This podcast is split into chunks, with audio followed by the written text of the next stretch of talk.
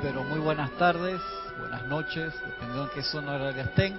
Esta es su clase Victoria y Ascensión, espacio de los jueves a las cinco y media de la tarde, hora de Panamá. Clase que tiene siempre Erika Olmos. El día de hoy Erika está fuera de la ciudad, así que Cristian González, mi persona, la voy a estar supliendo por el día de hoy. Así que es un placer, un privilegio estar con ustedes que están de este lado y con los que están allá del otro lado. El día de hoy vamos a estar en este libro, Palas Atenea y el maestro Hilarión hablan. Un libro que me gusta mucho por los temas que tocan los dos maestros ascendidos allí, que son muy, muy, muy especiales. En esta ocasión vamos a tener dos temas. Uno, el primero en la página 13, que se llama ¿Qué es la atención? Y en la página 27, el hombre es una presencia precipitadora. A mí la parte de la atención siempre me ha llamado mucho la atención, porque es una materia importante para mí. Atención, y para, para todos. Siempre me gustaban los profesores en la escuela que te llamaban la atención tirándote una tiza o algo cuando te desconectabas. Así que tengo bastantes cosas que tirarte para que no te desconectes, ¿ok? Y la atención es muy importante porque es una materia básica para la entrada al plano de los maestros, para la entrada al nirvana, para la entrada al cielo, o como ustedes quieran llamarlo, pero sin el control de la, de la atención es imposible que nosotros podamos. Esa es la llave, en verdad, el control de la atención. Miren lo que dice acá el maestro Sandido Hilarión. La atención es similar a un rayo de energía eléctrica dirigido a cierta longitud de onda que se conecta con un objetivo que está vibrando a la misma longitud. La atención es la emisión de una corriente consciente de chispas electrónicas que forman un puente o conductor conformado por la propia vida del emisor. Imagínense ese puente. Yo visualizo ese puente de la atención como, recuerdo cuando era pequeño y mi mamá me pedía que le lavara el automóvil, me encantaba jugar con la manguera, me encantaba jugar con la manguera. Entonces las mangueras esas que tienen regulador, que si la abres para un lado tiran más abierto, si la cierras un chorro mucho más fuerte, me encantaba buscar dónde metía el chorro. O sea, si en vez de lavar el auto a los que iban pasando por ahí, amigos de la calle, de la barriga, dispararle un solo chorro que se partiera en el medio y le cayera y hiciera un arco, pero me encantaba era el balde donde tenía el agua, ponerme de lejos y, buscar cómo entrar allí. Esa parte me, me, fascinaba, para serle sincero. Y lo veo acá cuando dice ese arco de la atención. ¿Por qué? Porque cuando tú tenías el chorro de agua de la manguera y venía una leve brisa, te lo movía y tú estabas apuntando hacia allá, pero la brisa te lo movía y tenías que corregir el curso para que entrara la mayor cantidad de agua. Y entonces, en el ejercicio de meditación nosotros hacemos lo mismo, que es como hacer lagartijas o hacer push-ups para mantener en la fuerza, el tono muscular, pero acá en la meditación es mantener la fuerza, el tono muscular, tanto del cuerpo mental como del emocional. Porque a través del ejercicio de aquietamiento, nosotros aprendemos a controlar la mente y los sentimientos. Y si nosotros no podemos aquietarnos, no podemos precipitar conscientemente cosas constructivas y lo que vamos a precipitar en nuestra vida es cosas destructivas. Miremos la vida de la persona promedio. Podemos levantar a las 5 de la mañana, 6 de la mañana, ¿qué hace la, eh, mucha gente?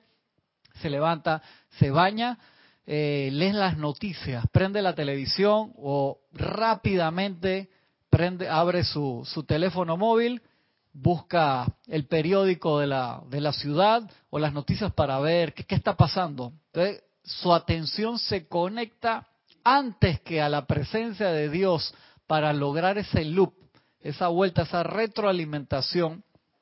Igual que aquí, cuando uno enciende la luz es que el switch está cerrando, ¿verdad?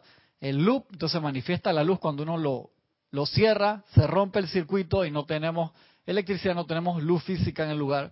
Entonces nosotros en la mañana, en vez de abrir ese switch, por favor abre la puerta, Adrián, ahí tenemos ahí el ayudante que quería servir para algo, que sirva para algo, ahí está.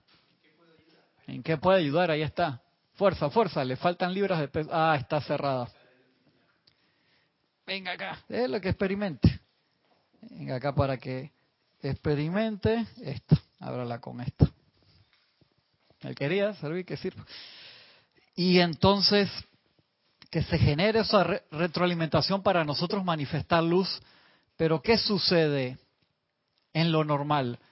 No manifestamos, no sostenemos la atención el tiempo suficiente y en la mañana, si no puede, pida ayuda ahí en la, en la cocina.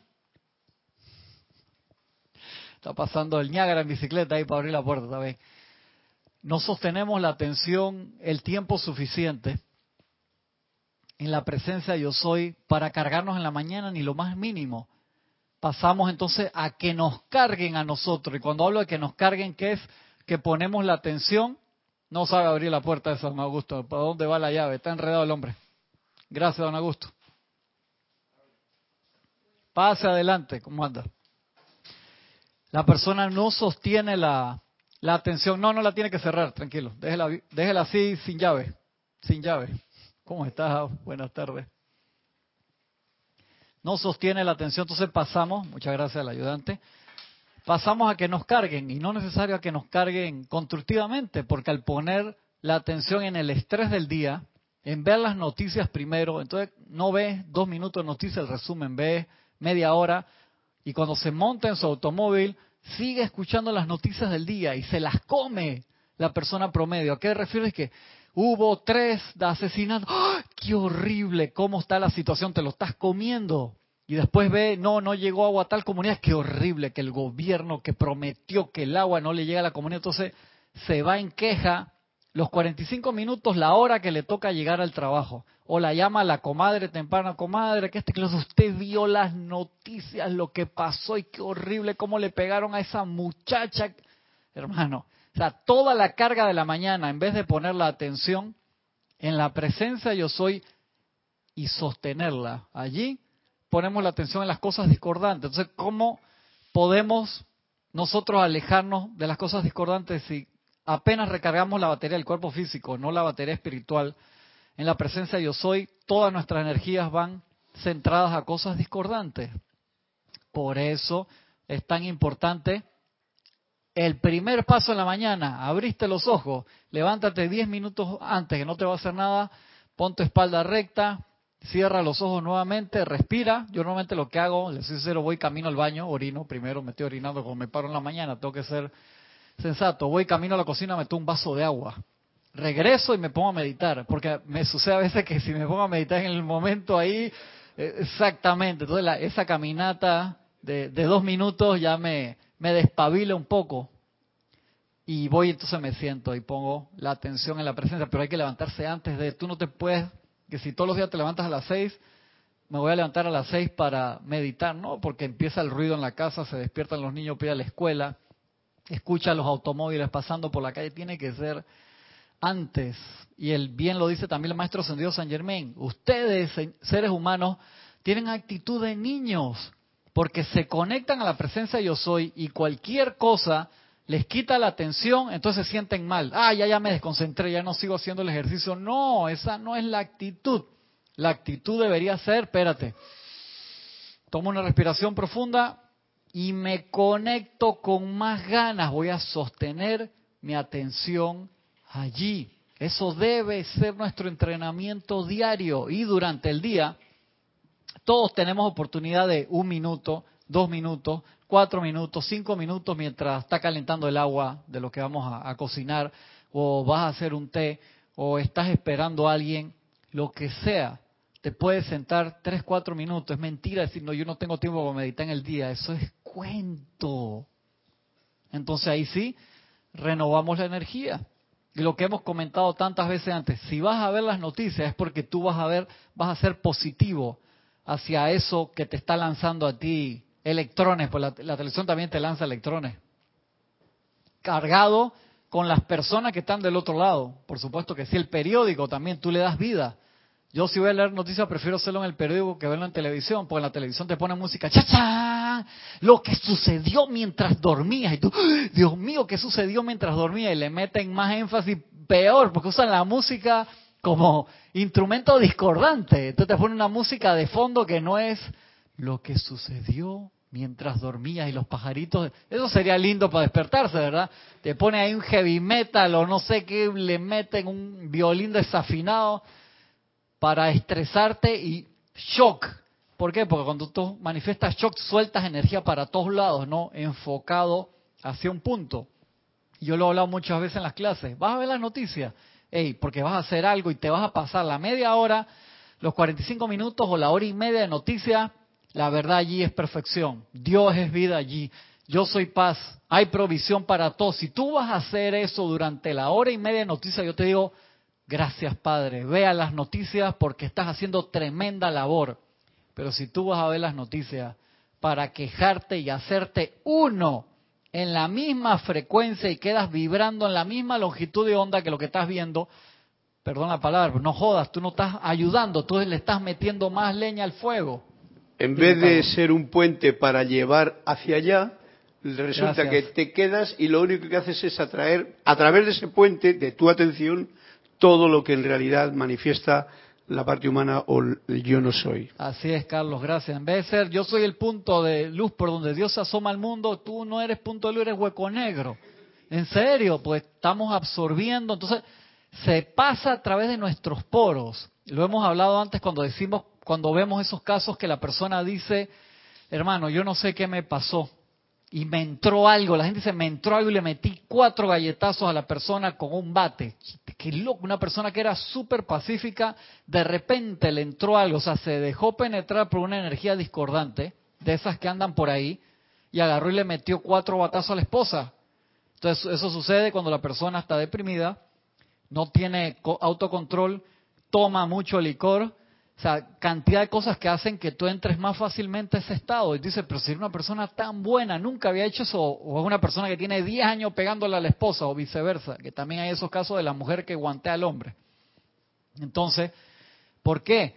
Por el ambiente, por la falta a veces de, educación. Es donde pones tu atención. Estuvimos hablando con una de las compañeras que vino la semana pasada, con Nora, de Texas, sobre los videojuegos y comentábamos sobre el caso de, ¿cómo se llama? El productor este tan bueno que hace documentales que siempre son muy picky, Michael Moore. Michael Moore hizo uno de los documentales que él hizo, se fue a una ciudad que era frontera entre Estados Unidos y Canadá. Y las ciudades fronteras, las dos eran como de un millón de personas, póngale. Entonces, de este lado de Estados Unidos, él dice, voy a hacer una encuesta y veía qué música escuchaban los muchachos, qué videojuegos y, el lugar. Del lado de acá de Estados Unidos, una ciudad de un millón de personas, y póngale que tenían como, un ejemplo, no me acuerdo bien los números, cinco mil asesinatos en el año violentos y era preocupante, ¿no? Entonces las casas estaban feas, todas con barrotes en la ventana, la gente andaba armada, la sensación era así como preocupante. Cruzó la frontera caminando, ese lugar de se cruzó la frontera caminando y se fue para el lado de Canadá. Y en el lado de Canadá, las casas estaban más bonitas. Dije, qué raro, ¿no? O sea, a poca distancia, la situación económica estaba mejor. Los muchachos veían los mismos videojuegos, escuchaban la misma música, que a mí me impresionó, pues digo, normalmente cuando depende de la clase de música, los juegos de esto de violencia, eso, y se fue una casa, y la casa abrió la puerta, o sea, lo estaban filmando en vivo, la casa no tiene ni cerrojo y sale un señor bañado y dice, oye, ¿tú qué estás haciendo aquí? Tipo entoallado ahí. Y él, perdón, señor, no quería molestar, estoy filmando un documental, yo soy Michael Moore, me llamó la atención que usted por qué no cierra la puerta, que para qué la voy a cerrar, qué va a pasar. La educación del otro lado, no sé si era que pues él te explica la parte de la educación, todas estas cosas en ese lugar, se escuchaban la misma música que influye mucho y tenían la misma videojuegos, pero la educación era mejor. Entonces la educación le enseñaba a los muchachos a discernir. Los muchachos discernían mucho mejor y sabían lo que estaba bien de lo que estaba mal, a pesar de los factores de música y videojuegos que eran casi igual que los del otro lado de la frontera. Y eso me llamó mucho la atención. En otra parte, salía en otra escuela, en un high school, que era tenían muchos problemas, muchas armas, los estudiantes, muchos problemas adentro, y el índice de fracaso era como 80%. Hicieron un cambio interesante. ¿Saben qué hicieron? Le quitaron la Coca-Cola, las bebidas gaseosas, y le quitaron la carne roja del, del lunch a la mitad. Y con eso, en un periodo de seis meses un año, lograron que de 80% de fracaso pasaran a solamente como 20 o 30%, o sea, tuvieron un cambio de un 50% cambiándole lo que tomaban y lo que comían. sumamente interesante. Entonces, todo eso ayuda. Si uno come mal, si uno está mal educado, si uno todo lo que percibe de afuera, pero en la parte de la educación es vital. Eso es como lo, lo, que cambiaba y hacía que lo demás fuera adicional. Si una persona tiene mala educación, los videojuegos te van a influenciar cantidad, tú no vas a diferenciar la realidad de que estoy disparando en un juego a que me llevo un arma y me voy a un high school que hemos visto lamentablemente que van y los muchachos le disparan a una cantidad de compañeros porque tenían problemas de resentimiento emocional, lo que sea, y lo, lo, canalizan a través de balear a los compañeros, que lo vemos lamentablemente, varios casos han sucedido. Y él, ah, creo que ese era Bowling for Columbine, creo que era en ese documental que analizaban esto que había habido un shooting en una escuela y veían esos diversos factores. Entonces todo eso es control de la atención, pero obviamente hay muchos factores externos que no quieren que haya ese control de, de la atención. En la escuela acá donde está mi, mi hijo, que está aquí hoy, pusieron un programa de meditación al principio del día de clase y ponen música relajante y los niños lo, lo rechazan algunos. Dicen, no, que esa música que está tonta, que este y que el otro porque tienen presiones externas a veces y a veces buenos programas se, deterioran. Pero a mí eso no me preocupó. A mí me preocupó cuando hice la maestría en la universidad. Uno de los profesores que era Nové Buglé, creo, y había estudiado y se había superado cantidad, había hecho unas maestrías y doctorados en Japón y estaba aquí en Panamá y tú lo ves muy humilde y era un profesor que tenía mucho conocimiento, súper buena onda nos ponía a meditar y a visualizar, y había compañeros de 50 años míos que están ahí, en la, que no eran niños, se ponían a reírse en la meditación y digo, magna presencia yo soy. ¿Qué nos vamos a quejar de los niños cuando estos, no voy a decir la palabra que estoy pensando, no, usted tampoco va a calificar, ¿qué quiere decir usted? A ver, micrófono 4 acá que tengo un comentario, a ver, que tienen que encenderlo. A ver. En la escuela cuando nosotros teníamos lo de meditación, había una serie de niños que sacaban súper malas notas, no yo. Ah, no, tú qué bueno, gracias Padre. Exacto. Y, y ellos cambiaban la música, porque no sé, pero en nuestro salón pusieron como una radio para que cuando alguno esté triste vaya ahí, pero las personas que tenían malas notas, pues se, se ponían ahí normal, pero cuando veíamos la música que ellos tenían era heavy metal, piqui, o sea, cambiaban, los que tenían malas notas cambiaban la música y no ponían la, la que era música suave para relajarse, sino interesante. Y eso puede ser el reflejo interno, entonces niños de 10, 11 años como los que están en tu salón, eso eso afecta si no tienen una buena guía. Pero imagínense, si en los adultos estudiantes de maestría se reían que uno va a esperar de, los niños de 10, 11 años. Ve que interesante. Entonces los cambios y los otros que estaban en la maestría, la, el 50% eran profesores. O sea, eran profesores, o sea, no eran simplemente alumnos, eran profesores y estaban con ese relajo. Entonces, yo me puse triste. Yo digo, hay una presencia, yo soy. ¿Qué se espera de los adelantados, por así decirlo, que estos son profesores y están haciendo un estudio de maestría, que se están riendo cuando los ponen a meditar o a visualizar? Y el profesor lo está haciendo de una forma muy chévere. Entonces, ¿qué podemos criticar a los niños cuando esos sistemas están comenzando? Hay que darle tiempo a que eso se desarrolle para que ellos aprendan a controlar su atención. Entonces, todos los esfuerzos para llevarlo ahí valen la pena. Entonces uno tiene que darle, por lo menos a los niños, yo me acuerdo, yo tuve una profesora chilena de música en la escuela que nos ponía música clásica y nos decía los nombres de las canciones y nos dio un recurso en ese tiempo, yo creo que estaba en sector primer, segundo año secundaria, en, en séptimo, octavo, de poder conocer otras cosas diferentes cuando se estaba poniendo de moda el reggae, nada más por así decirlo, y hay ahora una generación que no conoce de otra música que no sea el reggae. Y cuando digo, eh, digo no, no hablo del reggae de Bob Marley, sino del reggaetón, como le, le pueden decir ahora, que puede ser muy divertido bailarlo como sea, pero no es algo para estar escuchando las 24 horas como a veces lo hacen los jóvenes de ahora. Entonces, los profesores y los padres en la casa tenemos la obligación de poderle darle a los niños, a los jóvenes nuevos, esas opciones y de que ellos sepan la importancia de lo que hay en la diversidad y la importancia de sostener la atención y de poder controlar lo que es la atención. Pero digo, estos programas nuevos han sido criticados, algunos porque los han combinado con otras cosas, lamentablemente, y se, la gente puso la atención en el 10% de lo que estaba era discordante en el plan y, y no aceptan el otro 90%. Pero eso es un pilar vital. Y si nosotros que somos estudiantes de la luz, los que están de este lado y los que están allá del otro lado, y no nos conectamos, no controlamos nuestra atención, apenas abrimos los ojos en la mañana, ¿qué le podemos pedir a la gente que va en la calle preocupado, que va en el metro ahí apretado contra la pared, pensando en que cómo se va a ganar el pan de ese día?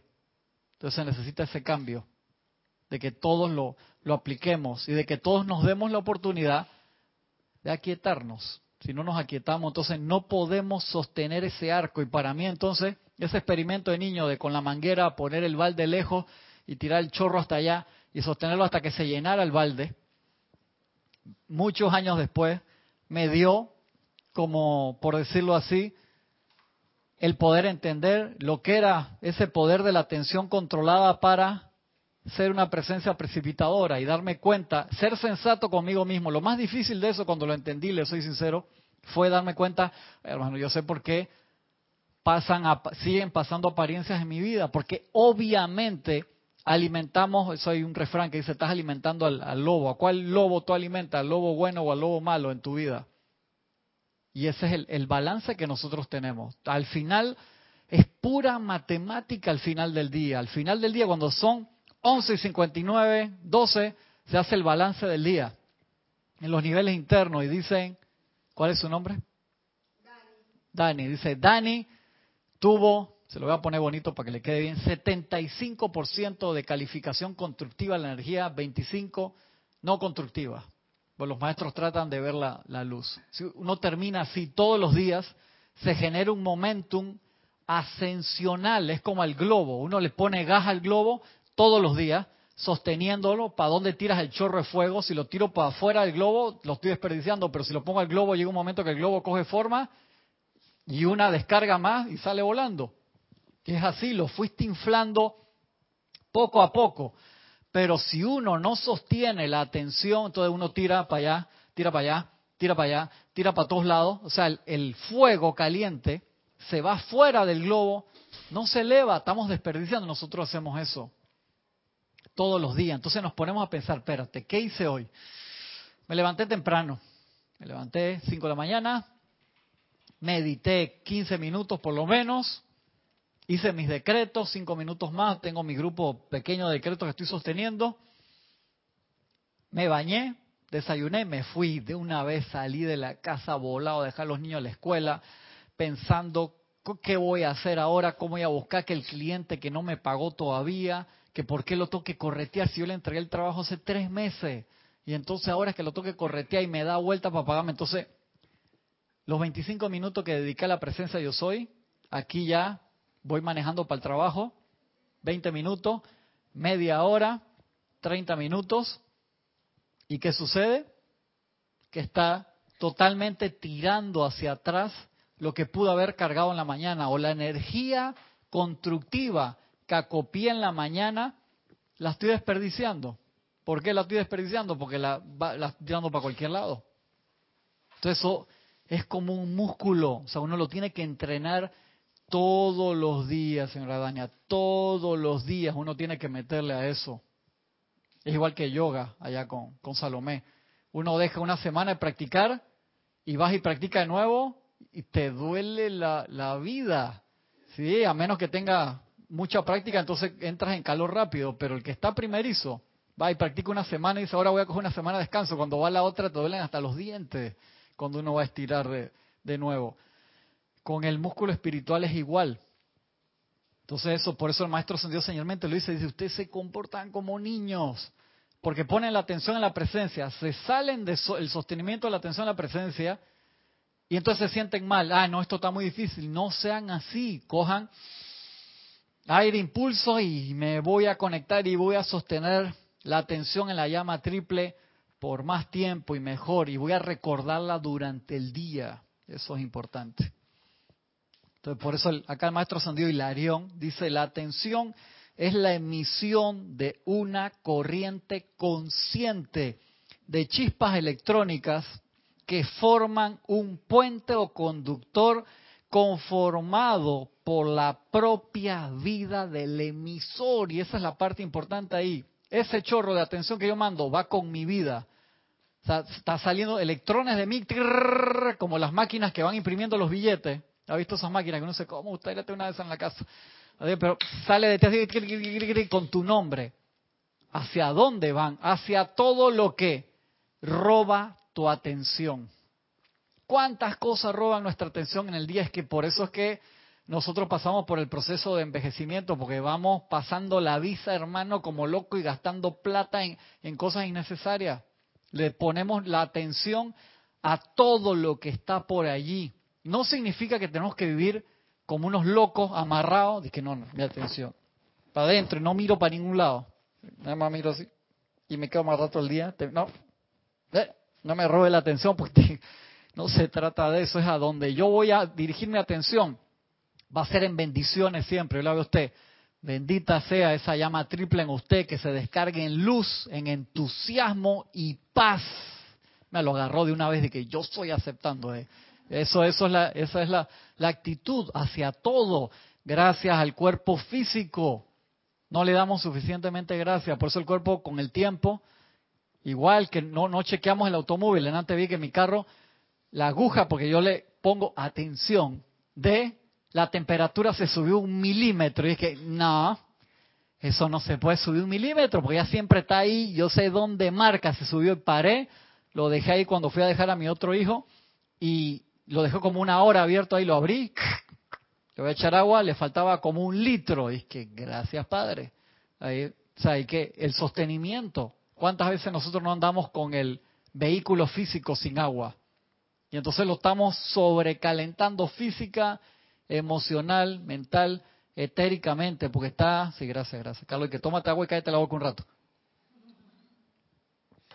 Ay, gracias Padre, qué invento el agua. Yo cuando veo el agua, ya, qué impresionante. Es un invento, y, la toco y juego con el agua. Tengo que haber sido algún, en mi vida acuática, en alguna encarnación, no sé, la disfruté mucho. Sí, lo más seguro, lo más seguro. Una corriente, una emisión corriente consciente de chispas electrónicas que forman un puente o conductor conformado por la propia vida del emisor. Cuando vemos que está conformado por mi propia vida, o sea, imagínense que ustedes son una estación de combustible y a las cosas que tú le pones tu combustible andan por un tiempo, pero nosotros alimentamos cosas que vienen todos los días y tú la alimentas de nuevo y no son cosas constructivas en nuestra vida y siguen dando vuelta a nuestro alrededor. ¿Por qué? Porque saben de que yo voy donde Salomé y Salomé me pone ahí ocho galones gratis, hermano, no me cobra nada, barato. Y entonces va a dar la vuelta y eso es exactamente así. Hay cosas en nuestra vida física, etérica, mental y emocionalmente que dan la vuelta en círculo alrededor de nosotros y nunca se van, porque nosotros las alimentamos. Física, etérica, mental y emocionalmente. Y nunca se van a ir hasta que nosotros le cortamos la línea y digamos en un momento de que no va más. Y te va a hacer un perequere ahí, te va a hacer un chiquichou. ¿Cómo que no voy más? Y te va a hacer piqueteo, yo quiero mi gasolina y te va a llamar la atención de la forma que sea para que tú le pongas la atención ahí y le des vida. Pero cuando tú piensas que esa corriente electrónica es de tu presupuesto y tú le estás dando vida a eso, tú te das cuenta cómo funcionan cantidad de cosas en nuestro estrato de vida, por qué hay cosas que no cambian en nuestra vida a nivel personal, a nivel familiar, a nivel de nuestra barriada, grupal, de nuestra ciudad, de nuestro país y del mundo. ¿Por qué persisten? Porque las alimentamos a nivel personal. Y eso Jorge lo explicaba mucho. Decía, hay cosas a nivel mundial que se acaban cuando cada persona, porque la gente dice, ¿qué culpa yo tengo de la guerra que hay allá en Alepo, en Siria? Y me llegan las noticias. ¿Sabes por qué te llegan a tu atención? Porque hay ahí un punto ciento tuyo que está allí. Si no, no llegaría a tu atención. Entonces, cuando llega a tu atención, descarga bendiciones ahí, iluminación y paz, porque esa es la forma tuya de sacar las piezas que conforman esa guerra allí. Dice que yo qué tengo que ver con eso, no puede llegar tu atención si tú no tuvieras, le digo, no te estoy diciendo que tú tienes 10% de eso que pasa ahí, pero 0, 0, 0, 0, de, claro, si nosotros viéramos en todo lo que nosotros, es como la, en todo lo que tenemos el sueldo empeñado a nivel físico, etérico y emocional. Hermano, eso es lo que el Moria dice que te descorre en el velo un poquito y no sale corriendo. Cuando uno ve que todo eso tengo que cambiar. Sí, y se pasa rápido, dramáticamente o paulatinamente. Lo importante es hacerlo, que lo hagamos y que se manifieste ese cambio y que empiece ahora mismo. ¿Y cómo empieza ese cambio? Teniendo control de la atención. Esto no se lo digo para que se estresen ni para que se vuelvan paranoicos, sino para que sepan elegir en qué ponen su atención y si están poniendo su atención en muchas cosas, que sea para bendecir. ¿Por qué? Porque esa corriente electrónica llega allá, se acumula y regresa como un boomerang. Dice, a través del cual fluye hacia este en una corriente de regreso. La sustancia, la radiación y la cualidad hacia la cual dirigió dicha atención. Si ponemos la atención en la guerra todos los días, vamos a tener guerra en nuestras vidas. La atención es una puerta abierta a la conciencia individual y mundo propios y es la única venida por la cual uno acepta conscientemente la atención es la única venida tras la cual uno acepta conscientemente cuando estás poniendo atención en algo. Entonces, ¿qué sucede? A veces estamos acostumbrados a poner atención en ciertas cosas que se forma un hábito y pasa del nivel consciente al inconsciente. Y cuando se fue para el inconsciente, o sea, tú ni siquiera te das cuenta que ese automóvil pasó por tu estación de gasolina y tú le echaste eh, combustible tuyo todos los días. El que te viene de la presencia yo soy, de tu dosis para manifestar perfección en el mundo, nosotros lo calificamos y se lo ponemos a cosas discordantes. Ahí está lo que es la repolarización de la energía de la presencia. Imagínate, le estás poniendo tu supercombustible puro y perfecto a un tanque de guerra y no te diste cuenta. Ahí fue la repolarización de la energía. ¿A quién tú le inyectaste la energía prístina de vida? Entonces uno se hace como más sensato en saber a dónde voy a poner mi atención. La atención es una puerta abierta a la conciencia individual y mundo propios y es la única avenida por la cual uno acepta conscientemente. La atención es tan científica como lo es el rayo eléctrico creado mediante el sistema Marconi o un transmisor de radio. La atención es la vida propia. Parte siempre es importante. La atención es la vida propia proyectada hacia adelante a través de la acción autoconsciente dentro del universo para unirse con el objeto hacia el cual la atención ha sido dirigida. Incontables afirmaciones y alocuciones apuntan hacia el poder que está contenido dentro de la atención, dice el maestro Sandiego Hilarión. Y sin embargo, de las actividades del ser humano, la atención es la que menos se controla. Menos se controla. Por eso es que en Luxor te pedía el maestro ascendido San Germain de Serapis Bay cuando tú llegabas que contaras tus transgresiones. O sea, ¿para qué? O sea, era un ejercicio que acá nos gustaba hacer a modo de, de ejercicio escrito Porque ahí te haces consciente de lo que uno hace todo el día, porque ese es el problema, no nos damos cuenta y pensamos que estamos caminando hacia la ascensión. Y entonces cuando tú entrabas en Luxor, el maestro te decía, no debes pasar de siete transgresiones diarias. Si tú pasas de siete transgresiones diarias, ven a hablar conmigo. Esa es la única ley ahí. Tú podías tener 14, te ibas corriendo, maestro, estoy 14, tranquilo, te diste cuenta. El problema era que que el maestro te tuviera que mandar a llamar, que saliera así, que Salomé, ven acá. Y tú dices que, ¿qué? Si yo nada más tengo dos, dos, doscientas, ven para acá. O sea, que el maestro tuviera que salir así a, llamarte, hermano. que, ¿tú, ¿Tú estás seria en esto, Salomé? Sí, por supuesto, maestro, usted no sabe contar. Imagínate, a Serapi que usted está, esa contabilidad, ¿quién tiene aquí en el departamento? Yo, encárguemelo a mí, yo lo suplo y le cambio esa contabilidad. Esta gente no tiene, yo tienen puro abaco, ya lo traigo acá Mac de las nuevas con software de contabilidad lo arreglamos. Y la gente le echaba unos cuentos y te da otra oportunidad. A la segunda oportunidad que él te tuviera que llamar porque tú no estabas contando las transgresiones, te decía, mira hermano, yo creo que sería bueno que si tú no puedes contar, le dieras una vuelta, y esa vuelta significaba una vuelta al mundo, a ver si aprendías más de la ley de amor. Entonces tú decías, ¿sabes qué? Sí, me voy. Cuando en verdad lo único que tú tenías que hacer era darte cuenta. Y aquí entonces hicimos hace varios años atrás un ejercicio en que invitábamos a todos los compañeros a que contaran sus transgresiones y en la próxima clase las dijeran. Sí, sí, bien chévere. O sea, y le decía, si quieren no digan el nombre. Había gente que decía el nombre cuando chateaba ahí, dice que Salomé de Chile, 642, sí, esos eran unos números así espectaculares. Yo decía, bien, y había gente que que 12, yo dije, mentiroso. Y aquí se formaba divertido, pues fueron varios meses estuvimos en eso. Entonces yo, ¿por qué le decía eso? Decía, si ustedes contaron muchas transgresiones, ganaron, pues significa que las están viendo.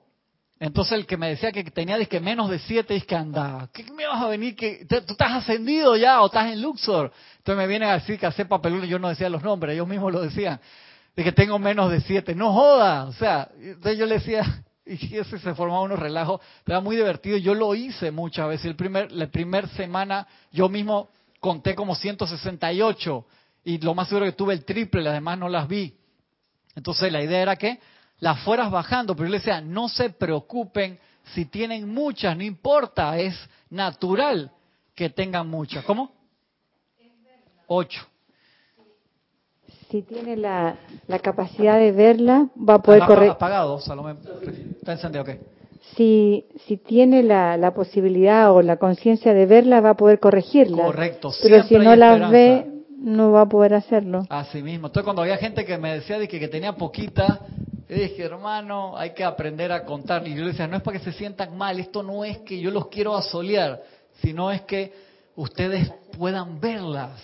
Entonces, cuando tú las puedes ver, las, puedes eh, quitar. Y yo les daba el ejemplo cuando yo estaba como en tercer grado de la escuela, tenía un tic nervioso que miraba los ojos para arriba y miraba para todos, lo parecía un loco. Y los profesores preocupó y la monja llamaba a mi mamá, este niño que lleven al médico, era un tic nervioso. ¿Y qué yo empecé a hacer? No sé, cómo se me ocurrió y me duró bastante tiempo. En un momento, por alguna razón, Salomé, los empecé a contar. ¿Cuántas veces lo hacía? Primer día, me acuerdo, fue de que 145 veces lo hacía. Pensaban que yo tenía problemas en los ojos, que no, no tenía nada. En aquel momento no tenía nada. Me revisaron, 148, segundo día, 74. Tercero, 30, cuarto día, cero, algo que me duró años, en cuatro días me lo quité, quinto día tres, después de vez en cuando dije uno o dos, al mes no tenía, nunca más lo hice.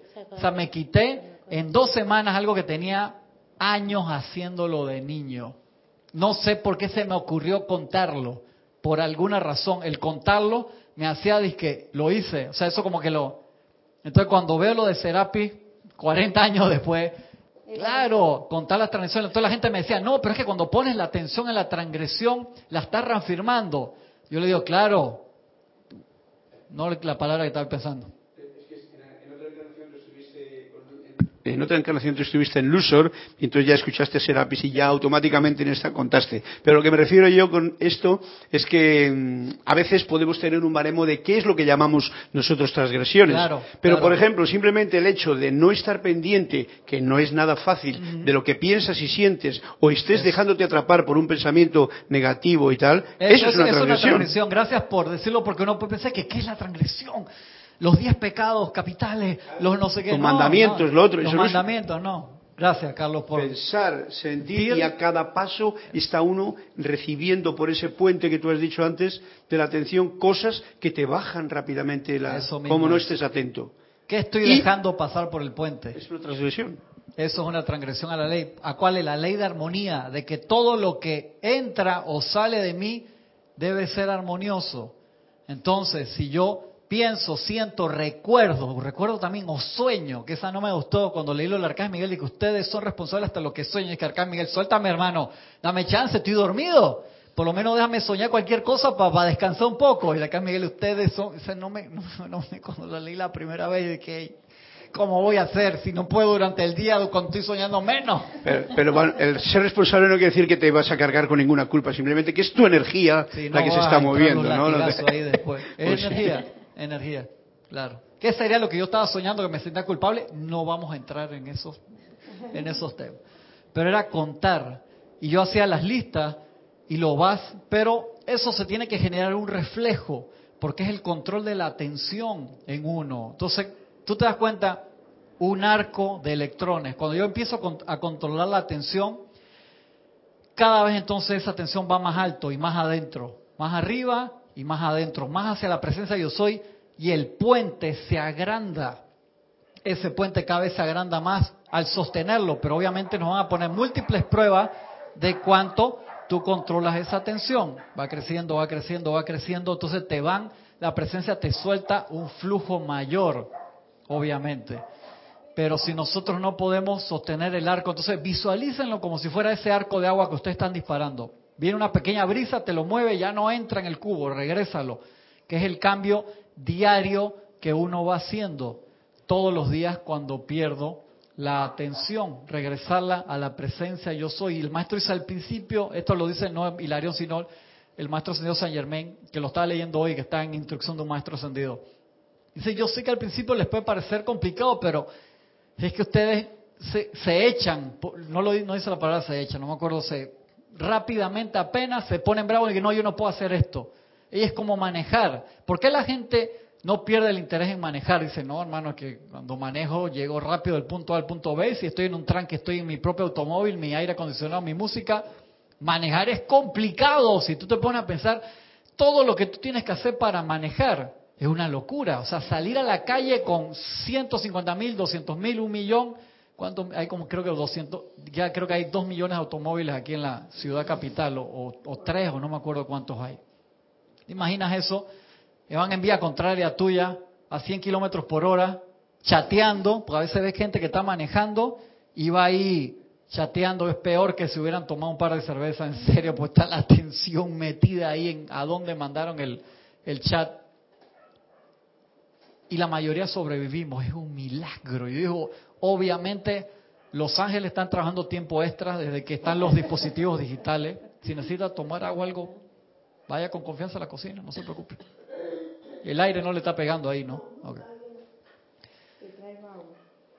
Gracias, Salomé, gracias. Los dispositivos digitales que nos dan esa oportunidad de hacer tantas cosas chéveres, pero te roban la atención. Yo, ¿qué hice desde este año? Dije, los grupos los pongo, a menos que sea el de aquí o cosas importantes, los pongo en silencio y los reviso a ciertas horas del día. Si no, eso hey, el teléfono de mi hijo que tiene esta semana libre, el más grande, anoche lo dejó en mi cuarto. A las 12 de la noche, ¿sabes que ping ping, qué es? Ya me paré. ¿Cuántos mensajes tú tenías la vez pasada que no revisaste tu teléfono? Tú una semana, 10 días. Al menos como 529 o algo 529 chat porque no lo revisó de, la escuela, de los compañeros de la escuela. Es, o sea, ¿Te imaginas? Muchas gracias, Salomé. ¿Te imaginas eso? O sea, si tú contestas los 529 chats de eso, ¿cuánto tiempo se te va ahí?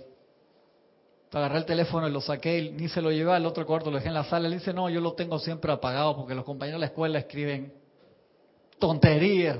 Uno pone una foto y comentan los 40 y los 40 repiten y ponen 10 comentarios de 40 cada uno 10, ya son 400 chats. Y así mismo es. Increíble. Entonces, ¿dónde está la atención? Uno tiene que tener control. Igual en, si tú tienes el celular encendido, Facebook, tienes el WhatsApp, tienes el Instagram, tienes el Skype abierto, no tienes vida.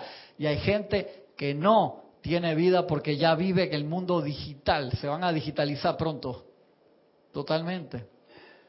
Entonces uno tiene que tener control y decir, ok, si yo necesito hacer esto por trabajo o por una razón en específico, entonces a ciertas horas lo reviso. ¿Quiere decir algo? Está abierto. Eh, lo que tú dices es que las personas que no tienen vida, que se van a digitalizar, ¿Eso te dejó preocupado? Probablemente en el futuro como que van a tratar de entrar en el teléfono o algo porque no les gusta la realidad. O los, que, o los que se pasan viendo YouTube toda la tarde cuando no tienen tarea también me preocupan.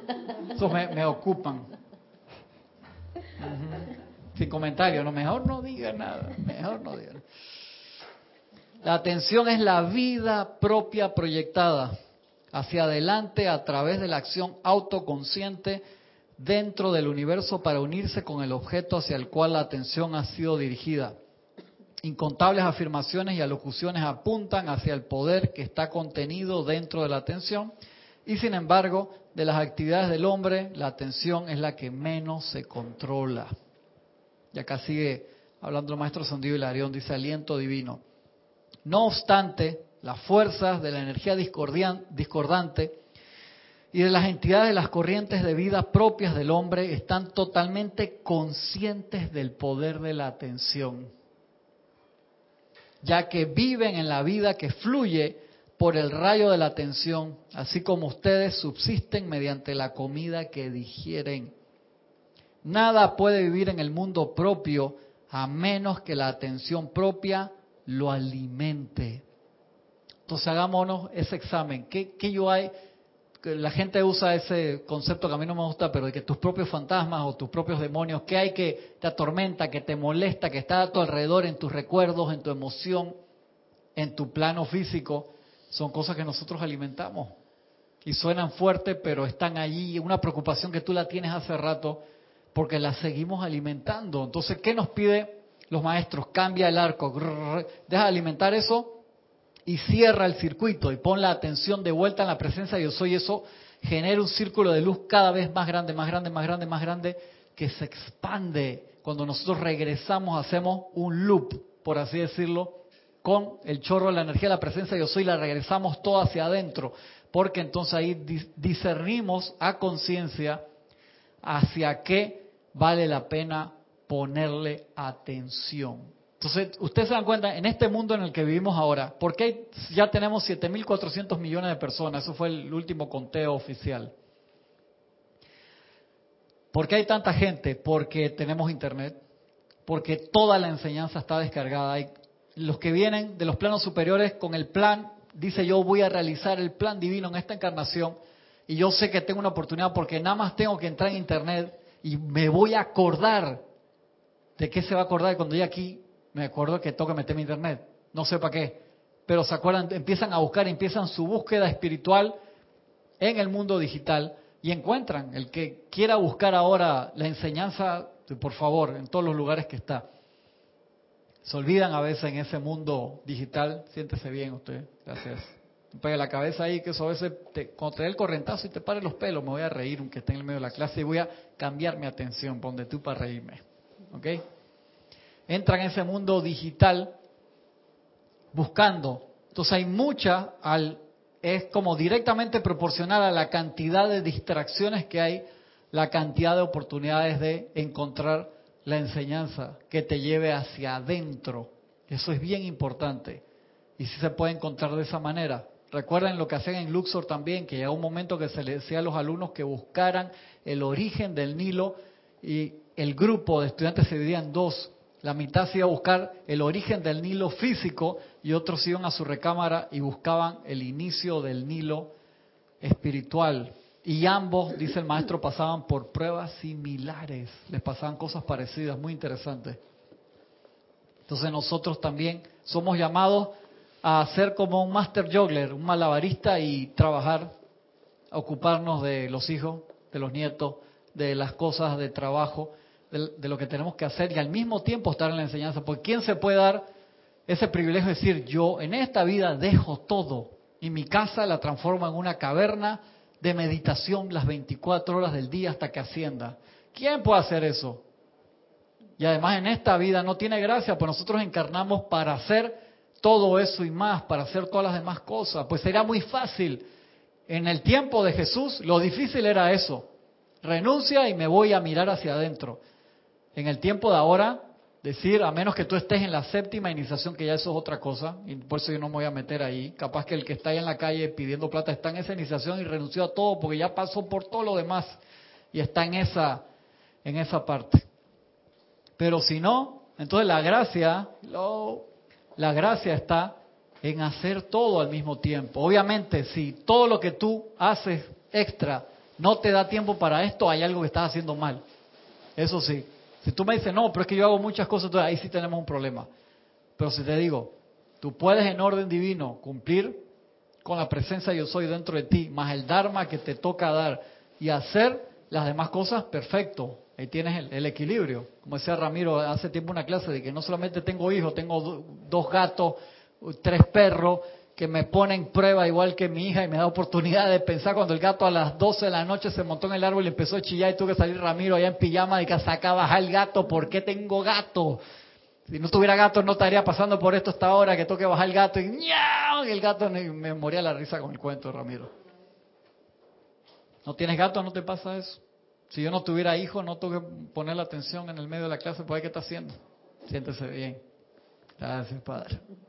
Mira, que la vida te enseña cosas de todas formas. El gato, el perro, esas son cosas que uno elige. Pero yo recuerdo que en cierta época era un árbol de aguacates que estaba tan cargado de aguacates que me hacía a las 4 de la mañana con el viento encima del tejado y me despertaba y digo, pero bueno, ¿qué es esto? Son pruebas, Son pruebas que te hacían o mantener la armonía o digo, me parece que voy a podar el árbol. Claro, te dice, mañana lo corto, pues te quedas sin aguacate. El árbol de aguacate necesita 10 años de haber crecido para que empiece a dar.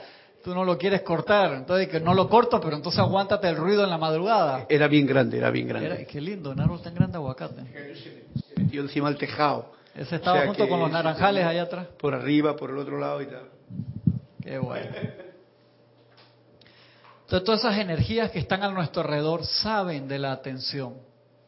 No solamente la de nuestros cuatro cuerpos, para empezar, que eso ya, ya hemos hablado de eso. Nuestros cuatro cuerpos saben de la energía y se la quieren robar. Porque son como niños pequeños malcriados que aún no tienen orden divino. Entonces uno les tiene que enseñar orden a través de la disciplina.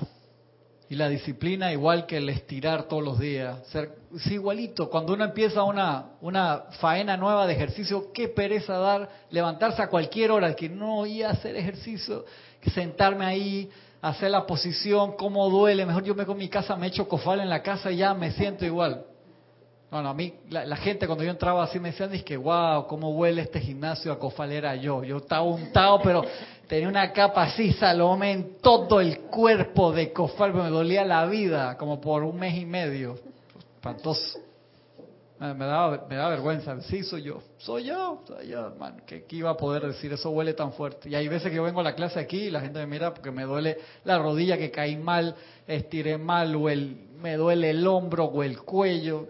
Y a eso yo tengo ahí una cuenta especial con, con Cofal, con la compañía. Es como un ungüento ahí que te pone cuando te duele. A usted también usa, ¿ves? Ya me lo imagino, usted haciendo gimnasia y todos los ejercicios ahí poniendo Cofal en la rodilla. Yo me pongo también rico, ¿ah? eso se pone frío y después se pone caliente, sabroso. La gente que inventó el cofal, yo les mando bendiciones siempre. Dice el, bueno, quedan siete minutos todavía. Dice el maestro, ya que viven, viven, déjenmelo acá, ya que viven en la vida que fluye por el rayo de la atención, así como ustedes subsisten mediante la comida que digieren Nada puede vivir en el mundo propio a menos que la atención suya lo alimente. Eso debería ser como el mantra que nos debemos llevar de hoy en la clase. Nada, nada puede vivir en el mundo propio a menos que la atención propia lo alimente. Trátese la conciencia divina como de una enfermedad de la carne. Y esa me dolió. Sea, tú dices que no, que yo tengo ese callo ahí hace 17 años, está ahí porque tú lo alimentas. Dice, no, está ahí porque los zapatos son duros. Una cosa es consecuencia de la otra.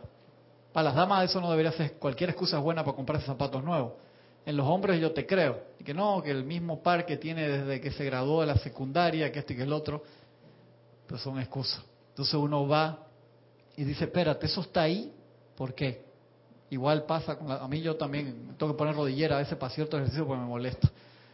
¿Por qué está ahí? Porque lo seguimos alimentando, porque nos gusta decir, mira que me pongo la rodillera en público ahí, de que yo a pesar de que me duele, vengo aquí, mira qué bonita mi rodillera nueva, qué lindo. Lo alimentamos, entonces se nos pasa al subconsciente, del subconsciente ya no nos acordamos y cuando se va para el inconsciente eso reacciona solo y siempre está jalando energía a la presencia de yo soy y manda señal allá, dije, me duele el hombro, me duele el hombro, el hombro, aunque no lo digamos, está ahí. Entonces hay que cambiar. ¿Cómo cambiamos? Sanat Kumara nos da una de esas técnicas espectaculares para cualquier cosa que queramos cambiar. Magna, presencia, yo soy, saca de mí esto, llena el espacio lo que tú quieras cambiar y reemplázalo por la perfección de los maestros ascendidos. Entonces estamos cambiando el cassette, el video, cassette hay gente que no va a saber qué es cassette. Estamos cambiando automáticamente la queja por una actividad. Y pónganle que yo mentalmente habré dicho 35 mil veces en los 15 últimos años, mental, emocional o físicamente, que me duele la rodilla. Entonces, hacer 10 decretos por salud de la rodilla, no tengo que hacer 35 mil decretos, pero tengo que hacer tal vez mil, pero con un nivel de potencia que dé vuelta la balanza de lo que yo hice. Eso es un undo real, un control Z, darle vuelta a lo que a lo que hizo para regresar. Y sí lo podemos hacer. Obviamente hay gente como el Maestro Ascendido Jesús que tiene un momentum tan grande que te tocaba la rodilla y tú quedabas caminando como si tuvieras 15 años de nuevo. Y queremos llegar a ese punto. Y mediante la fe se puede lograr cualquier cosa. Pero mientras estamos trabajando en eso, nos tenemos que dar cuenta que todo está allí, dice, incluyendo propia de la conciencia divina como de una enfermedad de la carne o una limitación del bolsillo. Cuando uno dice no me alcanza para está allí porque tu atención lo sostiene allí. O sea, nosotros mismos alimentamos nuestro propio lobo, acuérdense de eso. ¿Por qué tantas veces nos encanta quejarnos? No nos damos cuenta. Mira, a mí, yo le tengo que ser sincero, por tiempo a veces paso en las reuniones escolares o en las familiares como alguien abstraído o que no de muy pocos amigos, porque sonrío, pero trato de no me sé bien la técnica de cómo salirme con gracia, vamos a decirlo bien. Con la gente que tengo confianza sí me salgo con gracia, ya me conocen y ya, ya, no se puede decir nada discordante en frente de Cristian, ay, vino la Santa María, pues no se puede hablar nada malo, pues el tipo este ya de una vez. Pero cuando vas a una reunión de escuela o un cumpleaños de los niños, están los otros papás y se sientan ahí, a los 10 minutos el tema cambia y no van a estar hablando de qué lindo está el cumpleaños o cómo han crecido los niños, sino tú viste lo que hizo el tortugón, otra vez, qué horrible, mira lo que está pasando aquí. Y tú viste hoy en la mañana estaban botando los tomates, porque a los, entonces se te va la atención en discordia. Y si tú estás ahí aunque no digas nada y estás de que sí, tú estás aportando. De cómo tú echas para atrás esa marea, ahí está el aprenderse esas técnicas de aikido espiritual, por así decirlo, judo espiritual, cómo las das vueltas sin entrar en confrontación de que te meto un puñete en la cara y te digo, tú no tienes poder, porque ahí, hermano, se forma el, esa... Dime, Carlos. una técnica buena, que yo la aconsejo siempre porque la practico, claro que no es fácil para el que no es músico, es cantar, siempre estar cantando una canción elevadora. Nosotros que tenemos mentalmente, emocionalmente. tú la claro, eso te sirve como eso es como una especie de mantra que además si tienes la letra y es como las del cantoral, por ejemplo, pues la ayuda es alucinante, porque mientras tanto no estás dando opción a que te entre a que nada. entre nada, exactamente. Entonces cantar una melodía, cantar eso te lleva, te mantiene de eso, porque uno puede hacer una invocación a la presencia, pero lo haces un segundo, no va a estar todo el tiempo, entonces luego inmediatamente que dejas vacío el espacio se te va a meter por el puente cualquier cosa que no pero el cantar, y eso es una, una práctica que, yo la recomiendo porque, porque es prácticamente buena, es buenísima. Siempre cantando algo por dentro y que sea elevador. El 6 aquí. Dígame. Ajá, voy para allá, dice. Ah, ah lo que dice Sana para quitar, que uno lo usa para dejar hábitos o para lo que sea no dice el amado, el amado dice, magna presencia yo soy, saca de mí esto, saca de mí el dolor de cabeza, saca de mí las ganas de fumar, o sea, se puso para muchas cosas, y reemplázalo por la perfección de los maestros ascendidos. Gracias, Padre. Viene por eso, o sea, lo saca, pues. Sí, Sanal Kumara enseñó eso. Entonces uno invoca a la magna, ¿dónde está Sanal Kumara? Magna presencia. Está por allá, ya está. A la magna presencia yo soy. Él nos da ese decreto, bien importante, porque entonces uno cambia hábitos. Puede ser un hábito externo, como el mal hábito de quejarse de algo físico. Lo hacemos. A veces llega Carlos, un ejemplo. Carlos, de que cómo me duele la cabeza, eso no es nada, hermano. Tú no sabes. Tú pregúntame a mí si tú quieres saber de dolor de cabeza y uno se siente orgulloso del dolor. Qué pedazo de turro uno puede ser en ese momento. Increíble. Y lo hacemos. Entonces imagínense, eso no es un chorrito ahí de, de manguera, eso le abriste el hidrante entero porque te sentiste orgulloso de que él no sabe lo que es dolor, dímelo a mí. Hermano, en las fiestas, cuando empiezan con ese relajo, yo a veces me río porque en algún momento una mamá es que tú no sabes lo que es dolor, yo paría a mis hijos y se le da con el orgullo, hay nada de cesárea, tú no eres mujer de verdad y empiezan con ese relajo. Y yo me muero la risa, yo dije, qué bueno que estén orgullosos de que fueron madres y todo esto, pero te está te orgulloso del dolor que ustedes hombres son unos mariques y empiezan los relajos, a veces en la fiesta se ponen terco las cosas, sobre todo si la gente se tomó más de una cerveza y media y ahí no, no va por bueno, yo los vacilos yo estaba empezando a tomar malas decisiones, malas, me río mucho, me divierto, pero lo que dice Carlos es muy importante, uno manifiesta, en, en la película esta Passengers que dieron hace poco en el cine de que es una nave espacial que lleva a 5.000 personas hacia un planeta nuevo y van todos durmiendo en invernación para no envejecer en el trayecto y uno de los pasajeros en el viaje de 120 años se despierta a los 30 años solito, imagínate, y no se puede volver a dormir. Él dice, estoy listo para la foto, porque ¿qué hago? Estoy yo solo aquí, todo el mundo está dormido y la nave me encanta porque tiene un punto de luz en el inicio y descargaba un rayo que rompía todos los meteoritos y todas las cosas con las que y lo, sostenía. Y cuando sentía que había más presión le mandaba más energía a ese campo protector. Que es lo que uno hace todos los días cuando magna presencia yo soy envuélveme en el tubo de luz blanca incandescente y hazme invisible e invencible ante todo lo que sea menor que tu luz. Asimismo envuélveme en mi pilar de fuego violeta para transmutar, consumir o disolver causa, efecto, núcleo, récord y memoria de toda la energía discordante que regresa el día de hoy. Eso está en casi todos los libros, de que hice la versión larga, porque me, me acuerdo. Y uno se lo enseña a los niños, ellos se lo saben, no lo racionalizan todavía que están diciendo, pero en algún momento lo va a agarrar mejor. Cuando yo lo, le manejo a la escuela, los tipos a veces no van contentos porque los pongo a visualizar la mitad del viaje, ¿no? Entonces, que, mamá, mejor llévanos tú. Y cuando los llevo yo, saben que no pueden ir que jugando porque los pongo a trabajar. Ustedes prefieren que yo los busque a la escuela, no que yo los lleve, ¿sí o no? Usted no diga nada mejor porque puede perder puntos de wifi en la casa, acuérdese. Y estoy pasado de la hora, ya la gente va a subir el ceremonial, disculpen. Eso está aquí en la página 13, que es la atención, y muchos libros de los maestros hablan sobre eso. Hagan ese ejercicio, siempre tan interesante de contar las transgresiones, no para autoflagelarse de qué mal me fue y cuántas metí a pata hice en el día, sino para que cuando ponemos la atención en las cosas discordantes que estamos haciendo, podemos descargar el fuego violeta en ellas. Si no sabemos que la estamos haciendo, ¿cómo las vamos a transmutar o disolver? ¿No les parece? Muchas gracias por su atención. La semana que viene va a estar Erika acá de nuevo en su clase Victoria y Ascensión. Victoria y Ascensión para todos ustedes. Mil bendiciones. Hasta pronto.